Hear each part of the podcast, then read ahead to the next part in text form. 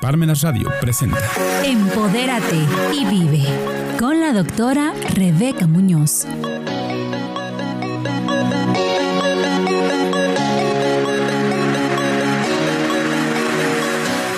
Hola, ¿qué tal? Muy buenos días, amigas y amigos de Empodérate y Vive. Y hoy tenemos un excelente invitado. Él es el maestro José de Jesús Medina Corona. Él es contador público y auditor de formación, es maestro en contribuciones, tiene especialidad en Derecho Fiscal y maestría en Derecho Fiscal. Tiene diversos diplomados en áreas de impuestos, seguridad social, laboral y defensa fiscal. En el área académica se desempeña como docente de la Facultad de Contaduría Pública de la UAP y es director de despacho Buffet Jurídico Contable desde 1992. Maestro, bienvenido. Muchísimas gracias al contrario de ustedes nuevamente por prestarme su espacio para disertar o discernir algunas eh, cuestiones en materia mercantil, legal y sobre todo también civil. Así es, maestro, porque hoy nos traes un tema pues eh, importante que además eh, todos a veces tenemos dudas con esto que tiene que ver con la responsabilidad solidaria del representante legal de las personas jurídicas. ¿no? Desde el título, eh, cuando no somos especialistas en estos temas de derecho, a mí me, me surge la primer duda de, ¿persona jurídica es lo mismo que persona moral? Eh, sí, de hecho, si hablamos de que es una persona moral, eh, podemos definirla como aquella, eh, dice ahí, es el conjunto de personas físicas y o morales susceptibles de contraer derechos y obligaciones con personalidad jurídica propia. La personalidad jurídica propia se divide en dos, en, capacidad de ejercicio y capacidad de goce. La capacidad de ejercicio la adquiere, es como si fuéramos en el caso de las personas físicas, la adquiere al momento de nacer, pero aquí la persona moral va a hacerlo cuando nazca jurídicamente. Ahora, en este sentido, dice, decimos que son las personas morales o jurídicas lo mismo, sí, porque están relacionadas dentro de todas las sociedades, todas, tanto la asociación civil como la sociedad civil. Y si hablamos exclusivamente de la, de las personas, de las exclusivamente de las sociedades mercantiles, en su artículo primero de la Ley General de Sociedades Mercantiles nos señala que son tipos de especies las siguientes sociedades, la sociedad en nombre colectivo, la sociedad en comandita simple, la sociedad de responsabilidad limitada, la sociedad anónima, la sociedad en comandita por acciones, la sociedad este, colectiva y la famosa última que es la SAS, las sociedades por acciones simplificadas. Esta última son unipersonales. ¿Qué es esta eh, última reforma que existió a esta... Exactamente con el presidente que, luego le decimos que es el del copetillo, ¿no? bueno, él, él, eh, bueno, es que ahí también surgió esta, esta modalidad en ese sentido de que pues obviamente se van a, países europeos y se traen estas ideas, ¿no? En donde diciendo, les, les, traigo ahorita una nueva modalidad que se llaman las sociedades unipersonales. Las sociedades unipersonales de por sí ya existían. Nada más que, obviamente, la, eh, por decirlo, la legislación mexicana no estaba regulada. ¿Y qué fue esa eh, incorporación? Y aquí hay algo importante señalar, que en el caso de esta, de la Sociedad por Acciones Simplificadas, únicamente la constituye la Secretaría de Economía, más no los fedatarios públicos. Que es la diferencia con las demás figuras de, de las sociedades mercantiles. Y en el caso de la asociación civil y la sociedad civil, únicamente será exclusivamente para poderla constituir por el notario público. O sea, no puede constituirla el, corredor público. Y en el caso de las otras, sí las puede constituir el corredor público de conformidad con el artículo sexto de la Ley Federal de Correduría Pública. Ah, excelente. Entonces, ya que estamos en contexto que estas personas jurídicas son todas estas personas morales que has mencionado, más la sociedad civil, más la asociación civil, eh, ¿cuál es esa responsabilidad solidaria del representante legal? Qué bueno. ¿Por qué? Porque en el caso de la, de la sociedad, en el caso de las personas morales o las personas jurídicas, que comúnmente se le conocen en el ámbito legal, eh, ¿qué es lo que pasa? Sabemos que existen, ¿verdad? Pero no las vemos visiblemente, ¿no? Sabemos que existen en este sentido de que no podemos decir, ahí va la morena SADCB. ahí va la, la, la, textil, Apolo Textil sea. No, porque ellas son, están representadas a través de quiénes? De una persona. Una persona física. Y entonces esta persona física se le conoce con el nombre de administrador único, gerente general o representante legal, cuando recae la obligación en una sola persona. Y cuando recae en dos o más personas se le conoce con el nombre de Consejo de Administración. Y entonces existe el presidente. De ese Consejo de, ese consejo de, administración, pero de conformidad con el artículo 26 del Código Fiscal de la Federación en relación a la responsabilidad solidaria, nos dice en la fracción tercera, párrafo segundo del Código Fiscal de la Federación, me dice que son responsables solidarios de las contribuciones las personas con cualquiera con que se le identifique y sea conferido el nombre, sea el administrador general, el director general o gerente general o el, este, el director general de las personas morales. Ellos son responsables solidarios de las obligaciones de las contribuciones durante su periodo. Ok, entonces estamos hablando que aquella persona que funja como el, el representante legal de una sociedad, o sea, adquiere un paquete impresionante. Es, es correcto, porque yo luego les decía a mis alumnos, eh, el ser gerente, el gerente general, el ser administrador general, administrador único de una empresa, les da mucho caché. Pero si hablamos de conformidad con la pirámide de Maslow, a mayor responsabilidad, mayor que jerarquía. Pero de todas maneras es mayor responsabilidad y sobre todo aquí pues es mayor la contribución y el pago. Pero sí tendrían que tener este, como cuando les digo yo, este paquetote para que ellos puedan manejar y distribuir. Porque aquí viene una gran diferencia de lo que es el representante y lo que es el, el representante legal y el apoderado legal. O sea, no es lo mismo. El representante legal es aquel que funge como representante a nombre de la empresa moral y el apoderado legal funge a través de un mandato. Ok, y entonces las eh, los derechos y obligaciones que tiene el representante. Y entonces viene la otra. ¿Por qué? Porque el representante legal tendrá que ver lo que eh, acuérdense que hay un punto importante que todas las personas jurídicas se basan en tres órganos, el órgano supremo, el órgano administrativo y el órgano de control o de vigilancia. Y entonces, dentro de este, en el, eh, el, órgano administrativo es el encargado de dirigir a, la empresa de las eh, de lo que señala el órgano supremo, de lo que tiene ahí. Y entonces el órgano supremo le va a tener que decir al órgano representativo todos los objetivos que va a señalar para alcanzar el objetivo general. Y aquí hay otro punto importante que nos surge. Y si hablamos todas las sociedades en materia mercantil, todas las sociedades este, tendrán un fin común. ¿Cuál va a ser? El lucrativo. Y si hablamos en presencia del sector público, todas las sociedades van a tener que el fin común determinado va a ser la prestación del servicio. Y entonces ahí tendremos que ubicarnos, tanto de si hablamos de una asociación civil o una sociedad civil, que dicen estas que no tendrán una especulación comercial, pero yo le llamo que es... Entre comillas. Entre comillas, aparentemente. ¿Por qué? Porque obviamente todas van a alcanzar un, bien común. ¿Cuáles son las que podemos decir? Pues hay bastante, bastantes sociedades como, más bien instituciones creadas como asociaciones civiles, pero todas tienen un fin común. El lucro, el lucro. o las ganancias. Exactamente. Y además de que eh, estas sociedades y asociaciones civiles tributarán, dice ahí, en el título tercero de las personas morales no lucrativas, siempre y cuando se tengan estos lineamientos. Al salirse de estos lineamientos, inmediatamente se van al título segundo de las, de las obligaciones de las personas morales. Y entonces tendrán un coeficiente para pagar los pagos provisionales. Y entonces, obviamente, hay mucha gente no les gusta pagar impuestos, pero que es una obligación del artículo 31, fracción cuarta de la Constitución Política de los Estados Unidos Mexicanos, que todo mexicano debe de contribuir al gasto, público. Es correcto.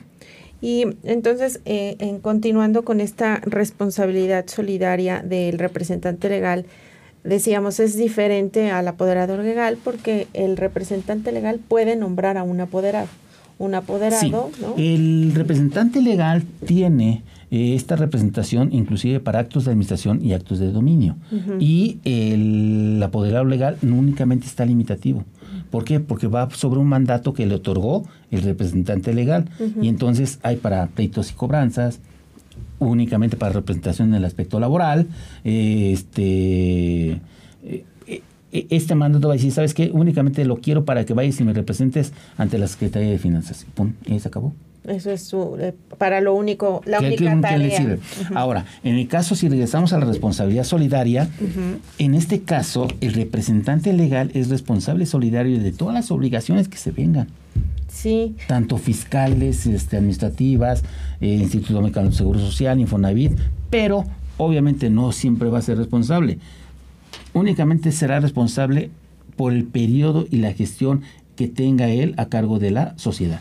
¿Qué pasa si, por ejemplo, en el periodo que estuvo este representante legal, eh, se, hubo una omisión en las contribuciones? Estuvo esa, esa, qué bueno que más esa pregunta porque está muy interesante.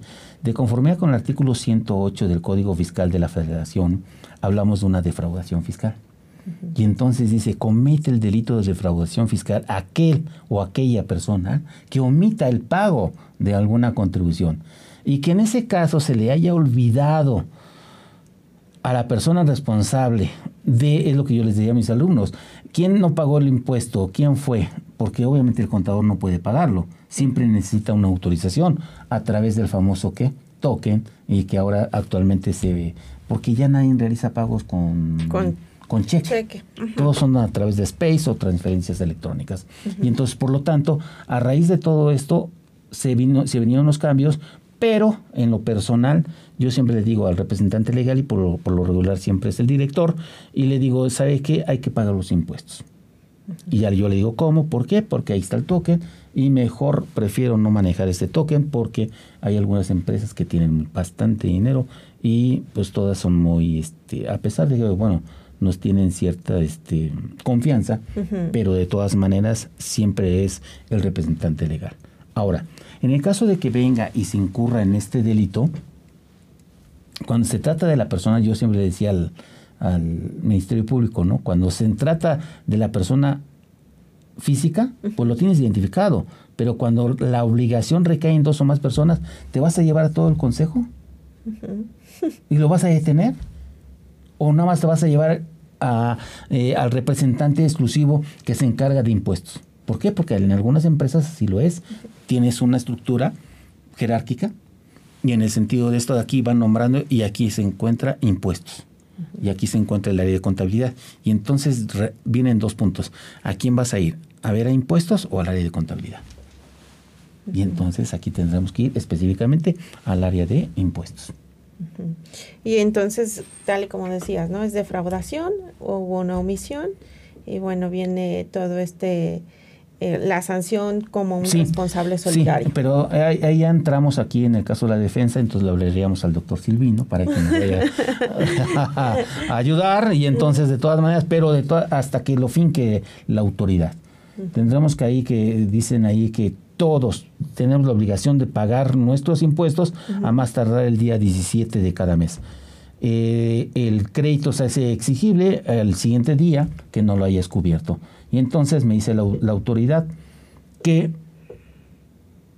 si son descubiertas por la autoridad, de, le llamo a ese, a ese artículo 73, que me dice que si son descubiertas por la autoridad, pagas el, la, este, la multa. Y yo le llamo que ese, ese, ese artículo es de las escondidillas, porque un dos es por todos mis amigos, porque si lo presentas en forma dice por ahí momentánea, espontánea, pues no, no, hay nada, no hay pago. Entonces a Dios se le fue a la autoridad. Ya no hay que pagar. Claro, ya no pagas nada. Esta multa. Y esta, ¿qué otras, eh, qué otra responsabilidad solidaria hay? O sea, es, decías, en el tema de los, del pago de impuestos. De las contribuciones, en el caso de, por ejemplo, él es también responsable, sobre todo en el área administrativa. ¿Por qué? Porque la carga no va a ir al órgano supremo, sino que siempre va a ir sobre el órgano representativo que es el, representante legal, y entonces las representaciones ante el IMSS, ante el Infonavit, ante el SAT, recae sobre él. Y entonces él es el responsable solidario de todo esto. Ah. Y en materia civil también igual, contratos, vienen todos ellos y, y él va a ser el único responsable. En temas eh, laborales, igual. Él va a ser el- eh, siendo. omisiones, errores. él. Él, él va a ser el responsable. Y no hay eh, como ninguna manera de hacerse a un lado de esta responsabilidad. O sea, no es, no se puede extinguir. No, porque queda plasmada, sobre todo eh, en el acta constitutiva, en la Asamblea Extraordinaria, artículo 182 de la Ley General de Sociedades Mercantiles. Es una asamblea extraordinaria y en donde se plasma al, nuevo representante legal, bueno, al nuevo, a la nueva persona que va a fungir como administrador y obviamente dentro de esta, dentro de estas actividades o dentro de estas funciones existe la del representante legal y obviamente va a ser ahí manejan el periodo. El periodo es muy importante aquí. Dos años, tres años, ¿qué tiempo va a estar en ese periodo? Y el representante legal suele ser uno de los socios o accionistas o puede ser una persona que... Por lo regular, eh, híjole, es que es cierto. La mala costumbre ha sido de que eh, quién es el socio o más bien quién es el administrador. Y por lo regular siempre te encuentras al socio mayoritario o al dueño de la empresa. Y entonces yo siempre digo, ¿sabe qué? No sea usted. Pero la gente es muy desconfiada. La gente, no, no, ¿cómo crees? Yo estoy, eh, el otro día, bueno, iba a decir, eh, el otro día llegamos también a una empresa y sobre todo sobre las partes relacionadas. Oye, este, ¿cuántas empresas tienes? Sabes que tengo cinco. Este, tenemos un representante para cada quien. Dice, no, yo soy el cinco. No, pues eso es una bomba. Y luego vemos los las, las declaraciones donde dice, eh, dime si hay parte relacionada con las demás partes que tú tienes y X persona le puso no, no, no. Y entonces, ¿cómo no? Si hay una tenencia accionaria, Claro. hay una participación accionaria, entonces sí hay parte relacionada. 113. Ujú. Mm. El representante legal de todas las empresas. ¿no? No, es, es una bomba. recae en una, o tiene una, hay una omisión en una de esas, deja sin efecto a las demás. Y sabes, ahora que lo dices, eh, eh, me hace un poquito el comparativo de las MIPIMES, que Sí. lo- ellos ah, quieren absorber todo, ¿no? Ser multifuncionales en sus empresas. Y a veces creemos que en las grandes empresas no pasa, no en las medianas, y sí pasa, porque sí pasa. ellos quieren ser el representante legal, tomar todas las decisiones, y a veces qué tan sano o qué tan bueno es esto. Pues no, No. yo siempre he, he dicho que a veces hay empresas familiares que son excelentes, pero eh, yo siempre digo que eh, cuando se nace con una sociedad, cuando la constituyen, eh, es el nacimiento del vínculo matrimonial. Todo, al principio todo es muy bonito. Y después, no, ¿cuál? Viene el divorcio, viene la fusión, viene la decisión, viene la liquidación, la transformación y sabes que ya no te quiero ver. Liquídame y págame lo que yo aporté. Y entonces es, es lo que yo le digo. Al principio todo está muy bonito, pero después va creciendo, va creciendo, va creciendo. Y sobre todo si son familiares, no, es que ¿por qué se fue? Él sí tuvo ciertos gastos, ¿por qué tuvo esto? ¿Por qué tuvo el otro? Hay un caso que tenemos también aquí de, de, de Puebla afueras, eh, tres, cuatro socios fundaron esta, una empresa y los cuatro manejaron que tenían ciertos privilegios y a los tres primeros les fue bien y el cuarto iban haciendo, terminaban un proyecto con uno y quedaban. ¿Cuál era? Tener una casa muy bonita y todo eso y terminaban con el segundo, con el tercero y ¿qué crees que pasó con el cuarto?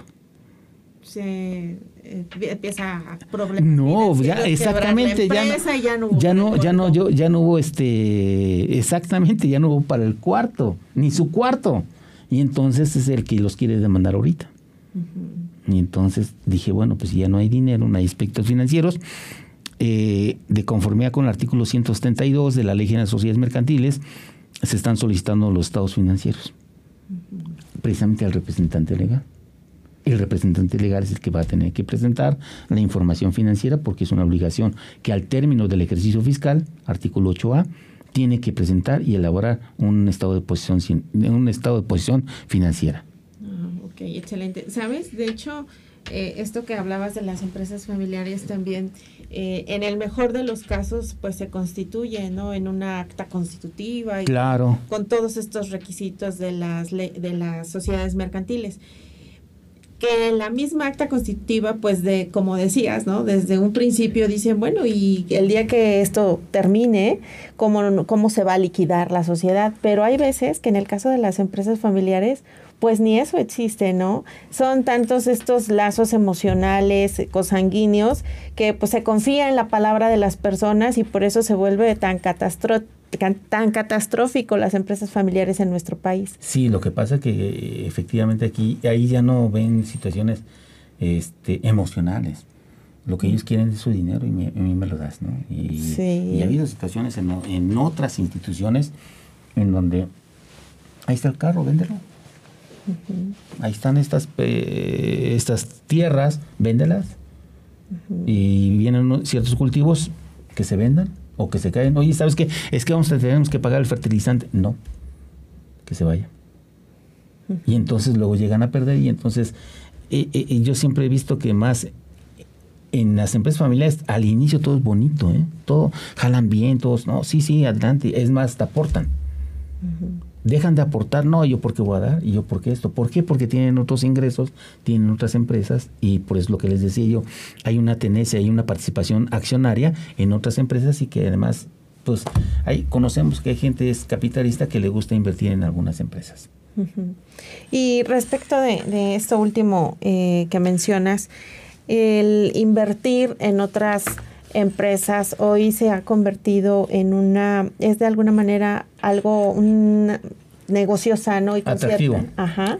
De hecho, eh, si hablamos de sociedades capitalistas, y que sobre todo hablamos de la sociedad anónima, la sociedad incomodita por acciones y la sociedad por acciones simplificadas, son las únicas sociedades capitalistas, las tres únicas sociedades capitalistas en donde el socio, eh, bueno, el inversor, siempre va a pedir los estados financieros. Y no si te has dado cuenta que en algunas empresas famosas que dicen así, sociedades anónimas, promotoras de inversión. Sí. ¿De acuerdo? Y en el caso, por ejemplo, hay otra que es este, bueno, ya vamos a decir que Telmex, sociedad, ¿verdad? Bursátil. Sociedad anónima bursátil. ¿Por qué? Porque sus acciones cotizan en la Comisión Nacional Bancaria de Valores en la bolsa, perdón, en la bolsa mexicana de valores. De valores. Y entonces hay algunas sociedades que dicen, bueno, ¿sabes qué? Si me voy contigo, me voy a la segura. ¿Por qué? Porque yo sé que no voy a perder. Y entonces, si invierto X y cosa, también, adelante. No sé si te acuerdas que había, muchas veces habían, se, escuchaban ahí, en, sobre todo en el, en el periódico, y se dice, se compran acciones de Telmex. Porque Telmex se, cuando se constituyó, más bien cuando sacó en una asamblea extraordinaria, sacaron los famosos cupones. Y cuando la gente compraba, más bien cuando íbamos a solicitar, bueno, yo no, porque en aquel entonces fue mucho más antes. Una eh, línea, eh, ¿no? Fue una línea telefónica y le decían, sí, ok, te vamos a dar, pero ¿qué crees? Les daban acciones. Alguien les vendió la idea y lo único que le estaban dando eran que eran socios accionistas de teléfonos de México. Por eso lo que hizo Telmes de eh, Telmes dijo, hay que, hay que recoger todos los cupones porque tengo socios regados. Y se manejó a través de una suscripción pública. Y entonces, pues yo les decía a mis alumnos, eh, díganle a sus papás o sus abuelitos que si tienen estas hojitas amarillas, porque ya están amarillas, que nada más que les den el endoso. ¿Por qué? Porque son acciones, son títulos de crédito. Y la forma de circular los títulos de crédito es una a través del endoso. Qué interesante, porque sí, yo recuerdo eso, que, que, mencionas que es cierto, andaban circulando y mucha gente sí tenía. Claro, había, había gente que las compraba y venían en Puebla, venían en Oaxaca, venían este, en Tlaxcala, en cualquier otro país y juntaban. Eso sí, dijo Telmes, a mí júntenme aquí y yo te pago. Y aquí obviamente les están pagando en función a cómo aparece eh, la acción el día de hoy. A eso lo pagan. Al precio de, este día. Maestro, en este tema que, que, estás hoy de manera amable y generosa compartiéndonos la responsabilidad solidaria del representante de las personas jurídicas, ¿Cuál es como a manera de conclusión ese consejo para aquellas personas que se van a meter en este paquete de ser el representante? Eh, simplemente que tengan un buen asesor en este sentido y que vayan revisando siempre todas las decisiones y las cuestiones que ellos tomen, que las, que las tengan por anotado ¿Por qué? Porque van a ser responsables solidarios durante el periodo de su gestión, es decir, durante uno o dos años, dependiendo cómo hayan estado establecidos en el acta, más bien en la asamblea porque el acta constitutiva esa es la primera, el artículo 100 de la Ley General de Sociedad Mercantil, esa no se modifica, lo que se modifica son las asambleas. Ah, ok. Entonces esa es como la estrategia. Sí, Siempre es la todas las decisiones por escrito. Por escrito, exactamente. Que se vean que fueron decisiones colegiadas y no solo unilaterales. exactamente, porque si no al rato va a decir, no, tú tomaste la decisión, entonces tú eres el responsable. Ah, qué interesante. Entonces sí, además eh, dicen por ahí, es más penado, pero de todas maneras mejor yo prefiero compartirlo a que me vaya yo solo.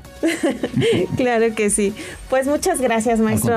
Nuevamente te agradecemos eh, que nos vengas a compartir este tema tan, tan importante y esperamos que en otra ocasión continúes con nosotros compartiéndonos. con gusto. Pues muchas gracias, amigas y amigos de Empodérate y Vive.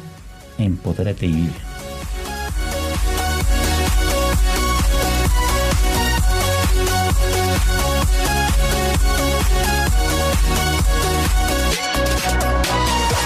Radio presentó Empodérate y vive con la doctora Rebeca Muñoz.